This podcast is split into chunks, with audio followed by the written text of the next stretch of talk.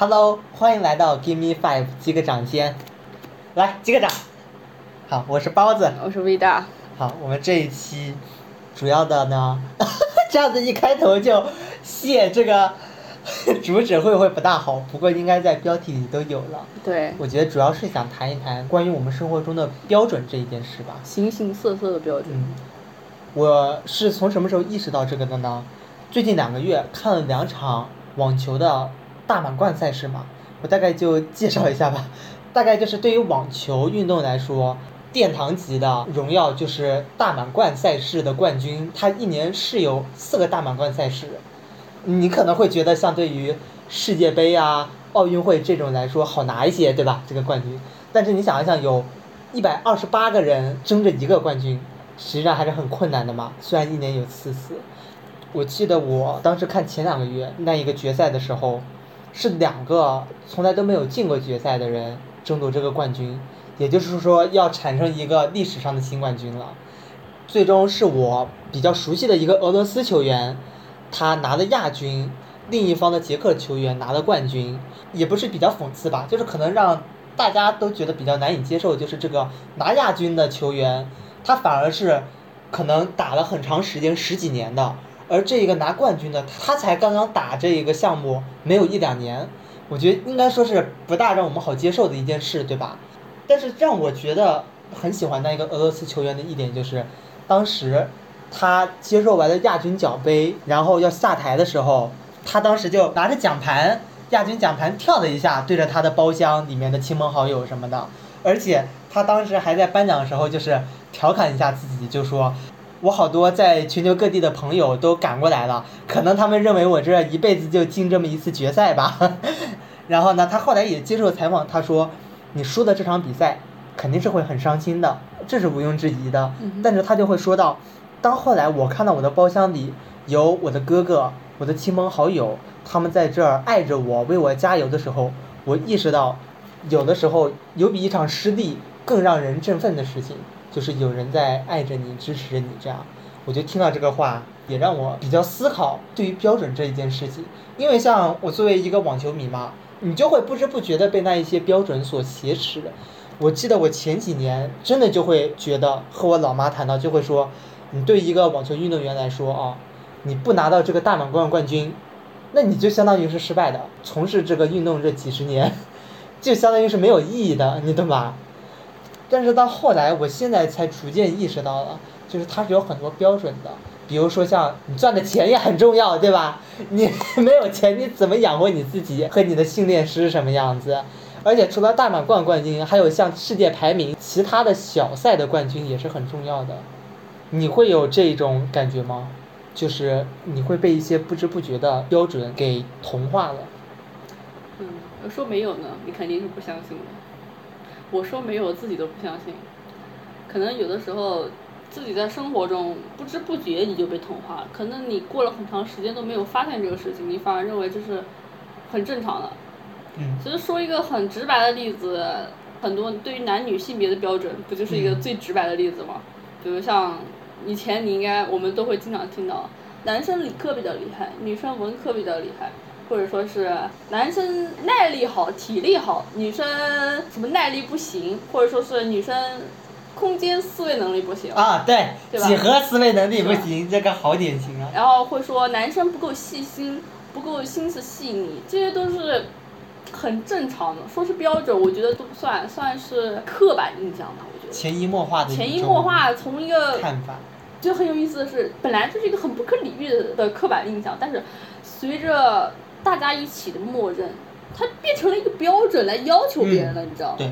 就很离谱的是，我以前就受到过这种标准迫害，比如像我以前，比如像 嗯，比较喜欢看一些像一些悬疑或者说是武侠方面的小说吧，或者说是性格不够温柔，然后就会被家里的长辈批评，就是说。你这样子怎么可以呢？这样演的不像女孩儿，结果长大了没人要。你知道这句话我经常听的最多，我感觉他从我的童年一直跟到现在，你知道吗？所以就很离谱。我有没有人要跟我？那个女不女孩，女不女孩有什么关系吗？而且我为什么一定要有人要呢？这个就很离谱吧？我为什么非要去依附别人呢？我不能自己生活吗？难道我没脑子吗？我 我就很很想反驳这个点，但是你知道吧？就是有时候反驳多了，就觉得很疲惫，然后你就也没有必要，久而久之你就无视了这些话。但是其实这么想想也不对，某种程度上来说，我无视了这些话。也是在放任他这个错误的标准在不断的蔓延，也会去祸害别的人，所以我觉得。祸害这个词，你的词都用的好重啊！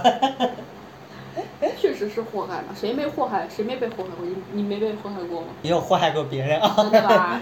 都有。确实感觉，而且有的时候更多的一些潜移默化的标准，它可能存在于你的想法中，你自己可能都没有意识到，然后你把这种想法去强加给别人，然后别人就会受到你的迫害。所以这是个恶性循环。是的。觉得就好无语啊。嗯，我记得我小时候也是，我小时候很喜欢玩洋娃娃、跳皮筋什么的，然后 他们就会说不够 manly，就是不够男生嘛，怎么怎么样。对。包括到长大之后，一些长辈，实际上我觉得也很正常，他们可能就会说你不会像男孩子、其他男孩子那样的大气，知道吧？虽然我现在好像还不懂这个大气是什么意思。我这样。但可能会觉得，就是你在很多小事上太斤斤计较，在我确实也是如此。但是呢，这也确实是就是一种普遍的标准，然后把它给加到你身上，对吧？因为我昨天看到有一个采访，就是朱迪福斯特，她是《沉默的羔羊》女主角嘛，她当时说的一句话，我觉得算是比较打破标准的。她说到，她认为在男演员和女演员身上。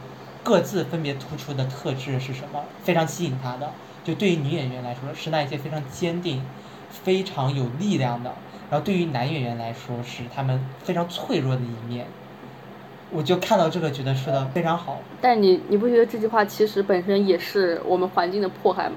而产生的？你想想，没有人规定男生不可以脆弱，也没有人规定女生一定是软弱的。而他所说的男女演员上所稀缺的这两种特质，正是因为我们被这种标准迫害太久，而导致的出现的那一种很稀缺的现象。嗯，对。而我们正把这种稀缺的现象当成一件很，就是很特意的事情，但其实事实并不该如此，而是说，这应该是一件很正常无比的事情。比如像说，男生为什么不可以脆弱？男生就应该脆弱。哦不不是，应该说 男生有理由脆弱，对吧？女生为什么不可以坚定？那女生也是，也也是可以坚定，也是可以勇敢的去做出自己的选择，对不对？所以说，当时这句话在网络上其实很还蛮火的，你知道吧？我也有看过这句话，但是我当时想的却是，觉得这句话。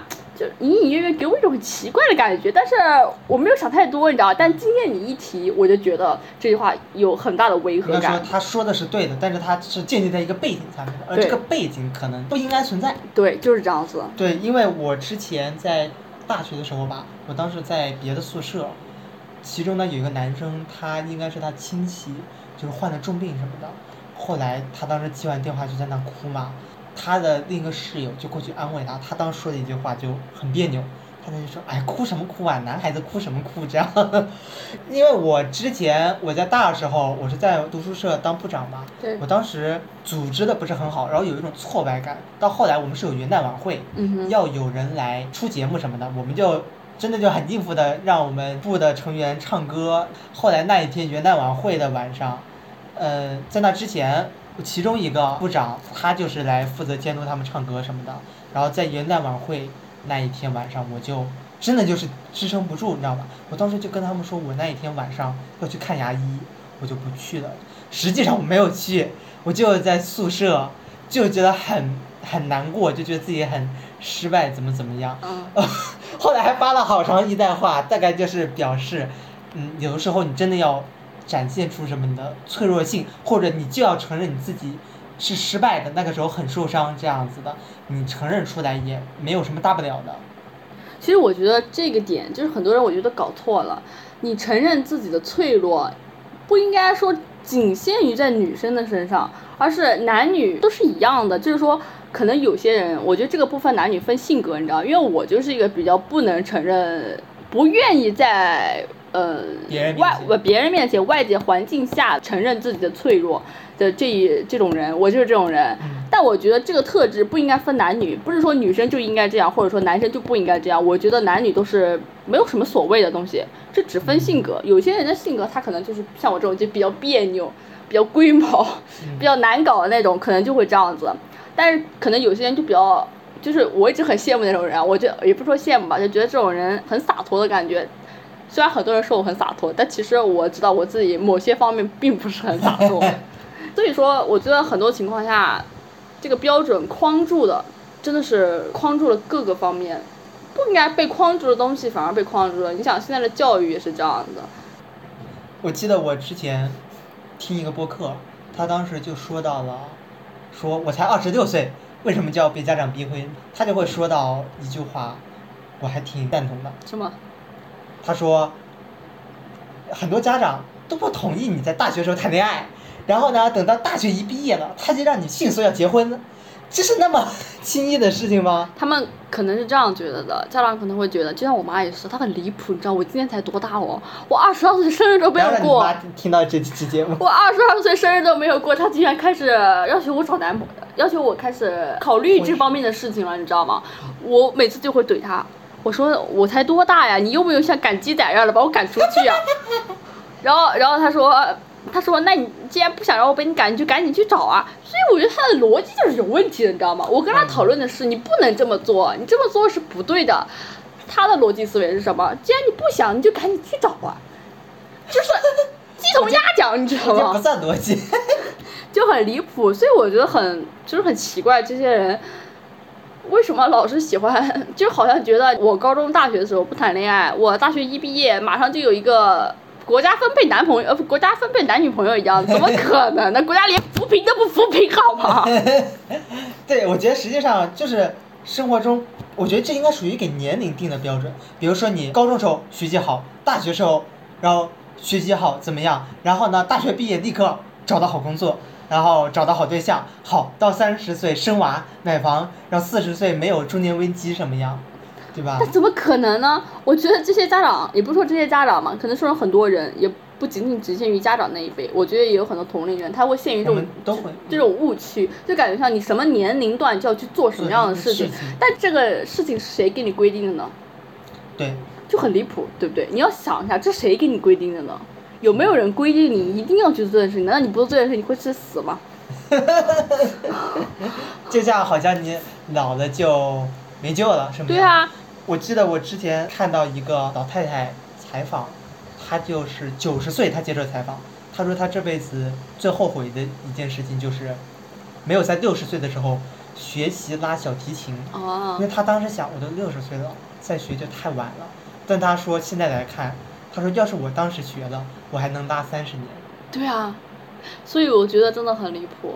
应该说，我们就是把标准框定在自己身上，然后对外人也是这样。对，就是一种双向受害的过，双向受害的一种 现象，一种过程。而且，其实关于年龄这个方面，我也有过焦虑。我曾经 曾经说过，呃，因为我那个时候。对变老这件事情，其实特别的建议。知道我那时候处于一种非常焦虑的状态，就是为什么呢？因为我不想成为一个小孩儿。我觉得十八岁是刚刚好的，因为那时候我成年了。但是我又不想成为三十岁，因为不是老是有人宣传说三十岁你就老了，三十岁你就不值钱了什么之类的，你知道吗？这种三十五就没有公司要你了。这种无脑言论，你知道吗？我那时候也深受一段时间的迫害。但是我的主要焦虑点是因为我可能觉得三十岁之后，我可能没有那么多精力跟时间去做自己想做的事情了。可能我觉得，可是我觉得我三十岁就觉得我三十岁之后，可能就是说，不光是年龄，还是健康，还是身体的那种精力都在走下坡路。就是我不想去面对那种镜像，把自己处于那种境地。更何况，这种社会上对于呃三十岁中年危机那些人，就会比较的有。应该说，对三十岁以后呃以后的这种人，对偏见太重了，所以我那个时候也很焦虑。我觉得自己如果为什么不能永远处在十八岁到三十岁之前这段时光？然后我还曾经想过，干脆三十岁之后我就去死算了。真的很年轻的时候才会这样的想法，你知道吗？经济下跌的不如去死。但我跟你讲，我现在。把标准往往后往后延了一点，我觉得我可以能活到四五十岁，当一个愉快的小老太太也是不错的。四五十岁的小老太太，那应该叫少妇。不管怎样，我觉得就说没必要这种焦虑。现在真的是完全看开了，觉得就是说，而且不一定把自己非要框在那种什么时间段做什么事，这个时间段你一定要完成这种事情状态。因为按照如果这样讲的话，那我就是完全没有完成这种状态，你知道？就是比如像十八岁的十八岁之前你要学习好，我十八岁的时候在干什么？我在玩儿啊。十八岁之后大学的时候你应该好好好好谈恋爱啊。我十八岁大学之后就天天在宿舍里躺着呀，我在思考人生啊我。但我觉得我们做什么事情，我以后的事情会发展，应该是取决于你自己想怎么做，或者说是也带有一点。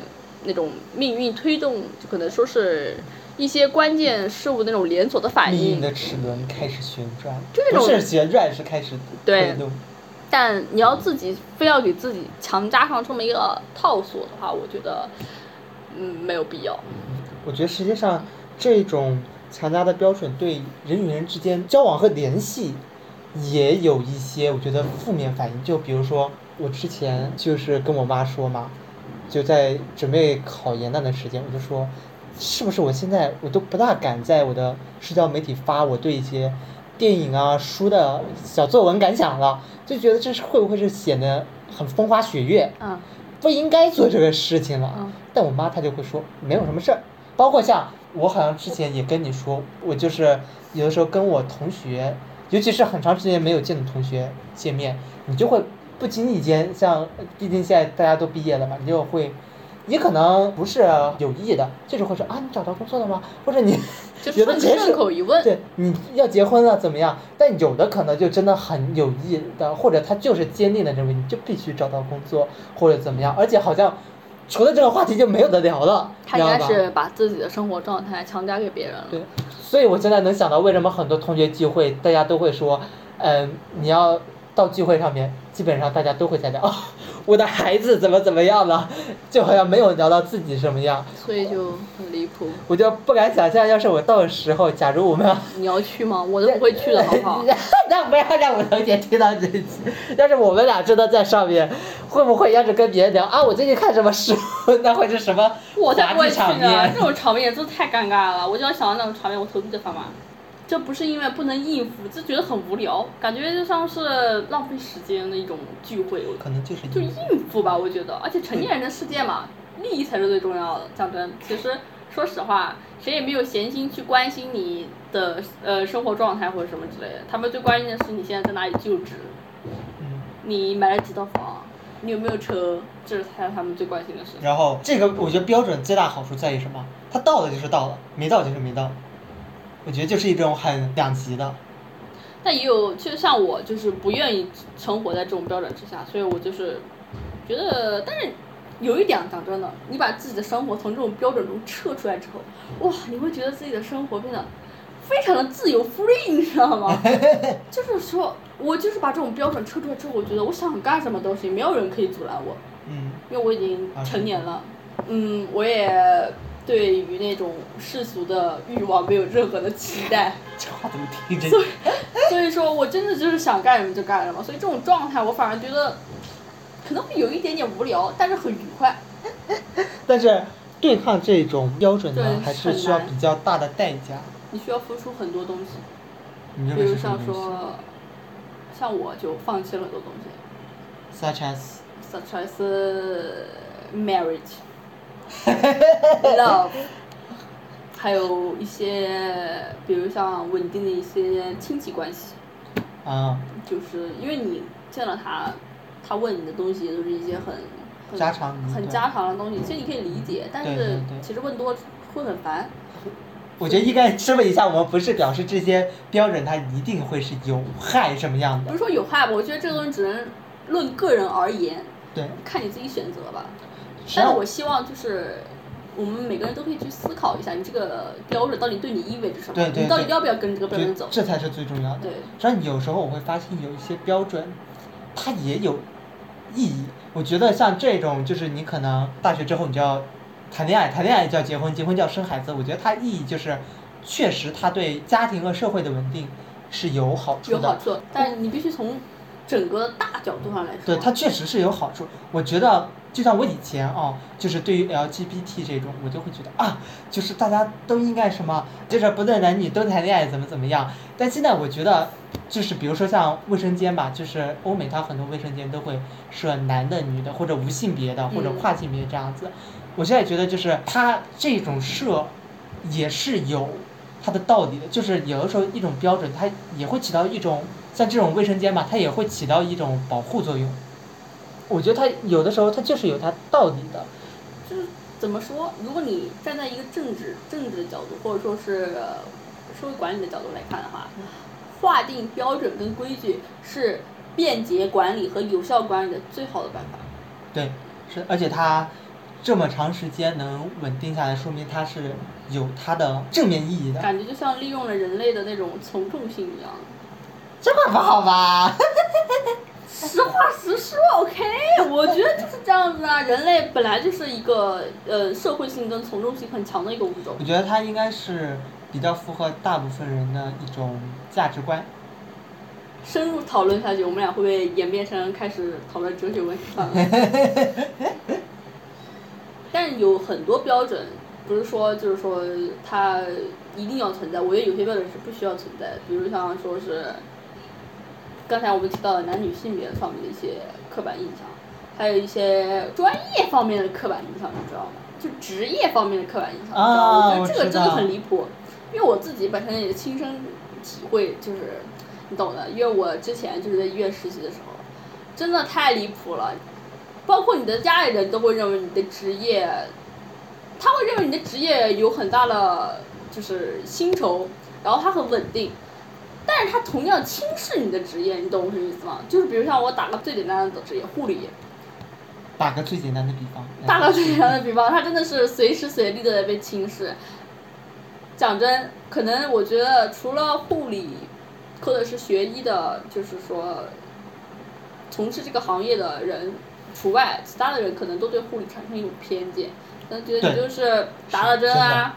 发发药啊，或者说是，哎，就没什么事儿，平时闲得很，你知道吗？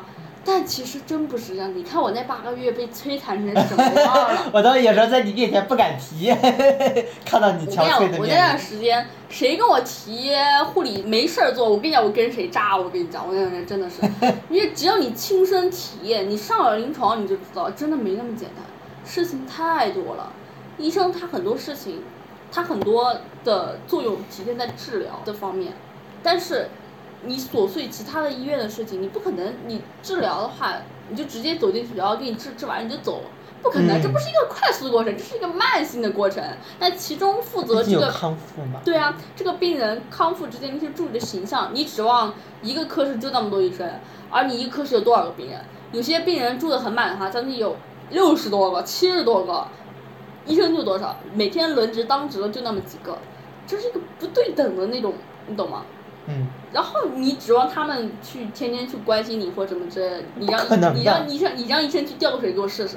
哈哈哈你表示我提出要求吊个水试试。然后我讲个更离谱的例子，ICU，你你让哎医生天天给我守在那边给人家擦背，那手术不要做了。对啊，这不可能的事情啊！所以说就是个人做个人的事情。但是，就是很多人就会认为，哎呀，护士嘛，就是很简单的活啦，谁都能干。他其实并不是这样，谁都能干。你以为你这大白菜呀，谁都能干？真的是搞笑呀！这种职业的标准和刻板的印象真的是存在于各行各业。